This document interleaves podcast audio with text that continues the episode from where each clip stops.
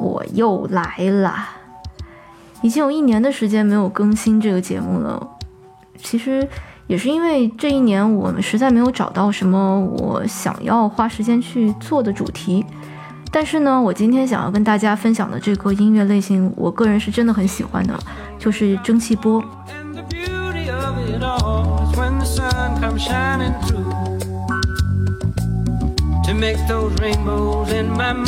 And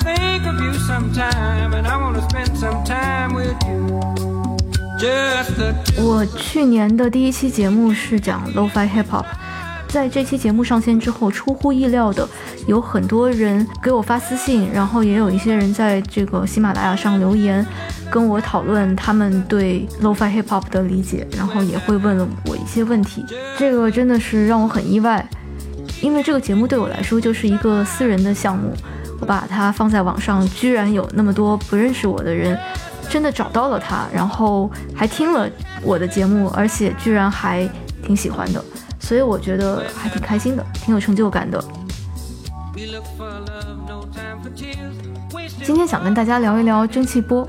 其实蒸汽波不算是一个非常新的音乐类型了。因为蒸汽波最火的时候，我记得是在一二年到一四年之间，那个时候蒸汽波的影响力应该是达到了最高的巅峰。后来呢，就慢慢有一点点走下坡路，但是呢，仍然是有很多非常优秀的制作人继续在做这个音乐类型，而且它确实好听。但是一直以来呢，我其实不是很清楚 Lo-Fi Hip Hop 跟蒸汽波到底有什么样的区别。就是我知道这两个音乐类型感觉不一样，但是就。说不太清楚到底哪里不一样，因为感觉这两种音乐都是各种采样拼在一起的，就像是一种拼贴艺术吧。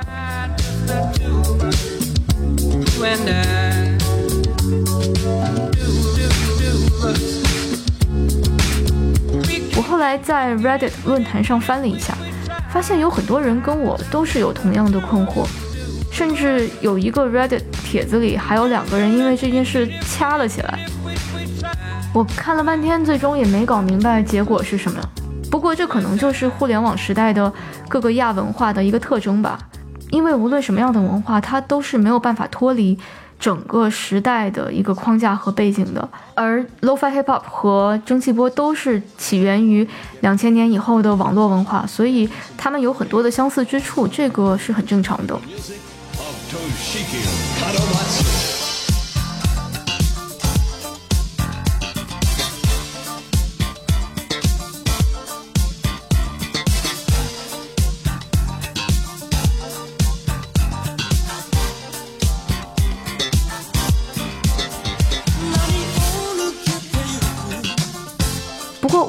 感觉总的来说，虽然蒸汽波和 Lo-Fi Hip Hop 都给人一种怀旧的感觉，但是呢，蒸汽波音乐更注重的是表现，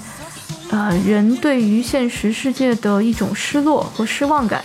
而且还表现出了对于上世纪八九十年代整个社会蓬勃发展、经济欣欣向荣的一种缅怀和向往。我不知道你会不会有这样的感觉啊？但是我听九十年代的歌的时候，我总是觉得那些歌里面有一种那个年代独特的朝气，很有希望，对未来非常的有憧憬的感觉。你就仿佛觉得那个时候大家都对未来充满了希望，充满了幻想。但是现在呢，当年我们畅想的那个未来发生了，就在眼前，我们却感觉到现实世界跟我们当时的想象差得很远。所以说，就有一种怀旧的冲动。那么蒸汽波音乐呢，就仿佛是这么一种时代的滤镜，它让你戴上了眼镜之后，就像是坐上了时光机一样，能够回到互联网时代之前的那个所谓的黄金时代吧，回到一个没有网络、没有手机的童年时代。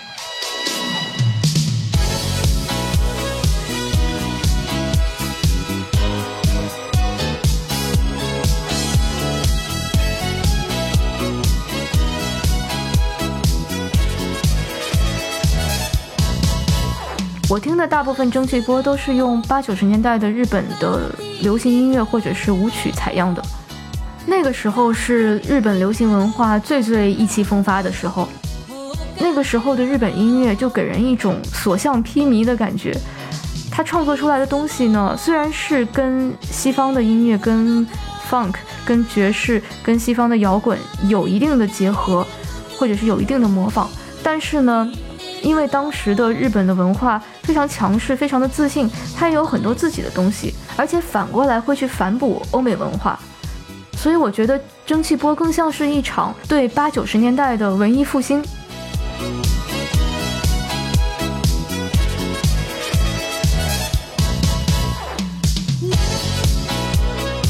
而反观 Lo-Fi Hip Hop 呢，首先 Lo-Fi Hip Hop 大量的采样嘻哈音乐、嘻哈的古典，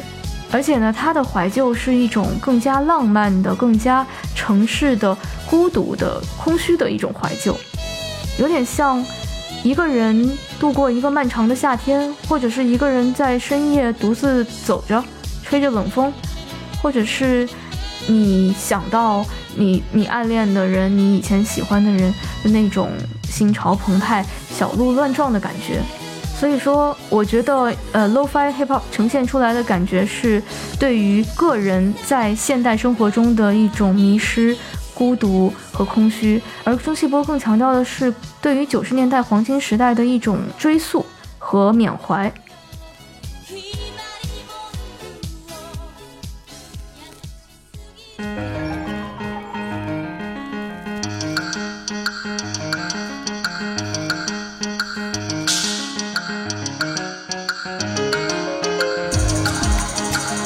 蒸汽波的代表人物包括 James Ferraro 和 Ramona Xavier，特别是 Ramona Xavier，他曾经用过很多化名发过专辑，不管是 Lo-Fi Hip Hop 也好，蒸汽波也好，很多的制作人或者艺人他们会喜欢用化名来发专辑，而且通常是一个人他有好几个化名，其实这个也是网络文化的一种特征吧。这些人一开始呢是在 Last FM。在 Reddit 论坛、在 4chan 这样的论坛上建立他们的社群，而现在呢，大部分的独立音乐人都转战到了 Bandcamp 这个网站上。这个网站跟网易云音乐有一点点像，它也有一个专门的音乐人页面。但是呢，跟网易云音乐不同的是，这个网站上所有的音乐人都是独立音乐人。这些音乐人把自己的专辑和单曲可以上传到这个平台。然后呢，给他们的音乐定价，可以定一个最低价，甚至有些人会定零元。然后呢，买的人只要不低于这个最低价，可以任意出价。你如果觉得好的音乐，你甚至可以出十倍的价钱买。我记得很久以前，Radiohead 也在他们的网站上这么卖过专辑。那张专辑没有任何的营销，也没有任何的宣传，就是有一天嘣的一下，突然就发到网上。也就是说，你如果觉得这张专辑，是一坨屎，你甚至可以一分钱都不出，也可以下载。当然，我想没有粉丝是这么不要脸的，而且呢，这么反商业逻辑的操作，我觉得只有是对自己的音乐非常有自信的音乐人才能做得出来吧。不过，即使是需要花钱购买的音乐呢，在 Bandcamp 上都是很便宜的。呃，你首先你可以免费的在线听。如果你要下载的话，你就可以购买，一般一首是一美元。如果是要买整张专，如果是要买整张专辑的话，也就五到十美元吧。所以价格其实跟网易云也差不多。而且呢，这个网站上的曲库真的是非常全，基本上所有的风格都有。所以我也希望，如果听到这期节目的各位独立音乐人和制作人有兴趣的话，可以上这个网站注册自己的页面。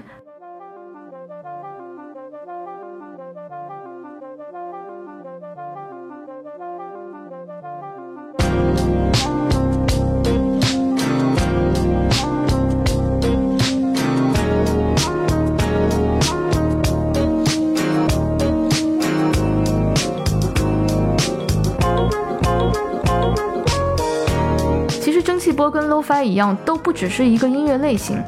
而是展现了一种对流行文化的态度。蒸汽波的采样呢，音乐类型是非常广泛的，不只包含八九十年代的舞曲，还有 Smooth Jazz、Lounge、R&B 等等。另外，蒸汽波最有特色的其实是它的审美和一些美学的元素。从色彩到画面到图片到字体等等，都特别特别的有它自己的特色。最常见的呢，就是九十年代末、两千年初那种风格粗糙、颜色鲜艳的网页矢量图，或者是说加载出错的图片，这个是叫故障艺术，或者叫 glitch art。如果你们感兴趣的话，可以在网上搜一下。随着二零一二年蒸汽波出现之后呢，之后又发展出了好几个分支，其中一个分支我觉得特别有意思，叫 Utopian Virtual，就是翻成中文应该是叫乌托邦的虚拟现实。这个 Utopian Virtual 是 James Ferraro 在二零一一年的专辑 Far Side Virtual 中诞生的一种新的风格。呃，这张专辑呢，如果感兴趣的朋友可以去找来听一下，在网易云音乐上就有。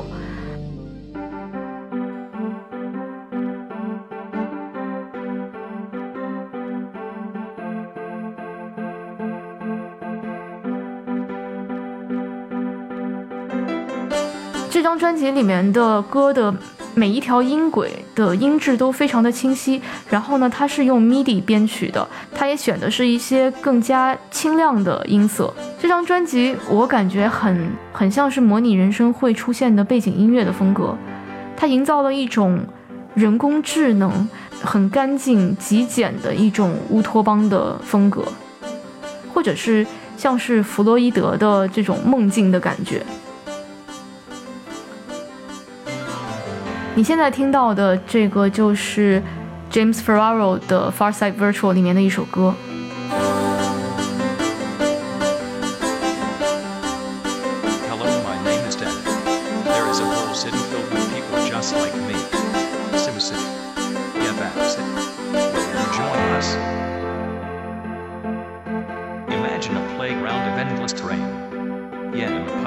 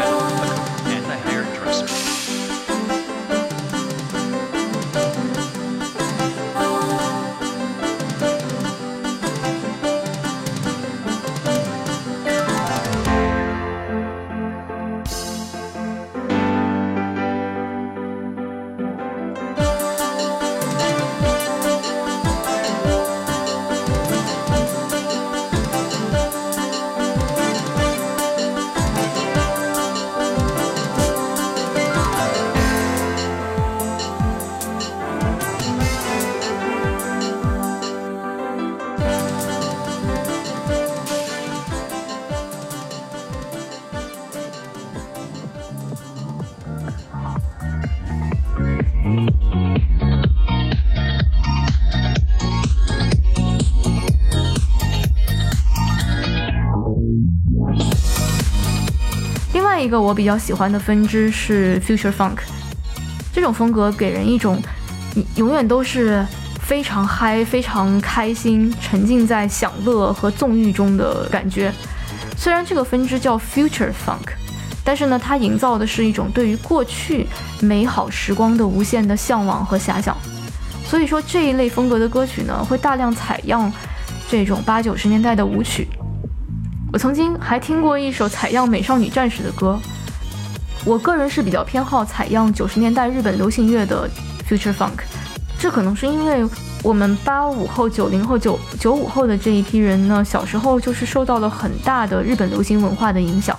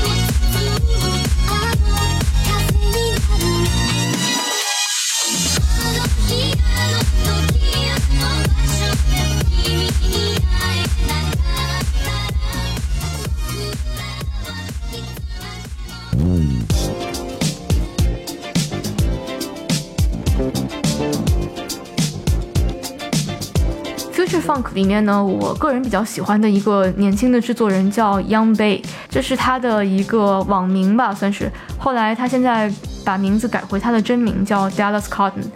他是一个二十三岁的美国制作人。我觉得他代表了一大批在美国出生长大，也是从童年的时候受到日本流行文化影响的宅男吧。他们可能从小就是玩任天堂游戏。看着日本的动漫，听着日本的歌曲，甚至有很多人会小时候学日语。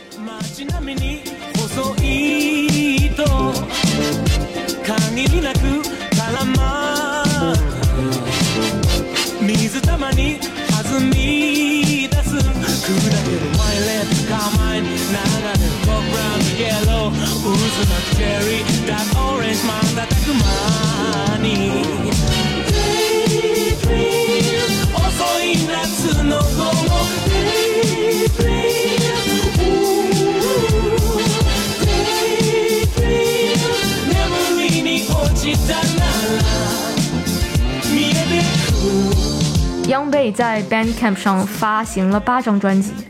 他采样了很多的上世纪八九十年代的日本的舞曲。他的强项就是他能够把一些看似比较过时的 disco 音乐重新包装成了一种自我解嘲的、又轻松又幽默，然后又带着点自信的这么一个东西。这其实也很符合现在互联网的这种草根和自嘲的文化。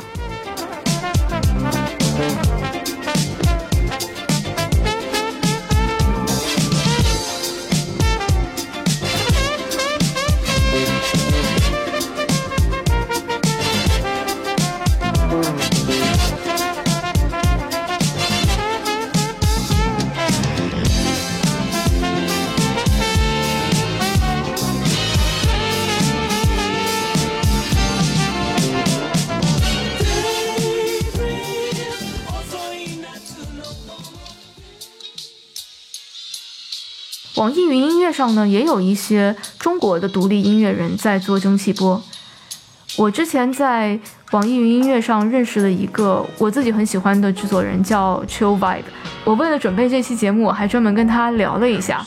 他说他在做音乐的时候，他的初衷是想用现代的制作工艺去对老的艺术进行再创作和再加工。通过重新的剪辑和编曲，能够为这些老的艺术赋予新的生命，或者是新的符合互联网时代的一种解读。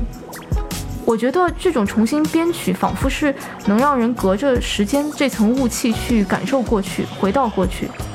我们俩都觉得蒸汽波最大的一个特点就是它能够营造一种梦境，是一种半真半假的梦境。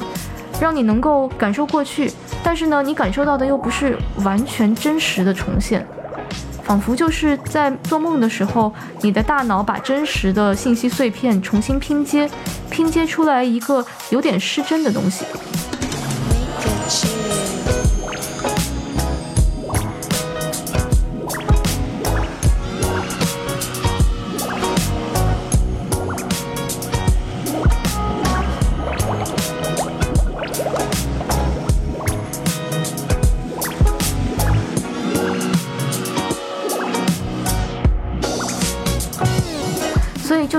种失真的状态，脱离现实的状态，这个就是蒸汽波想要呈现出来的氛围。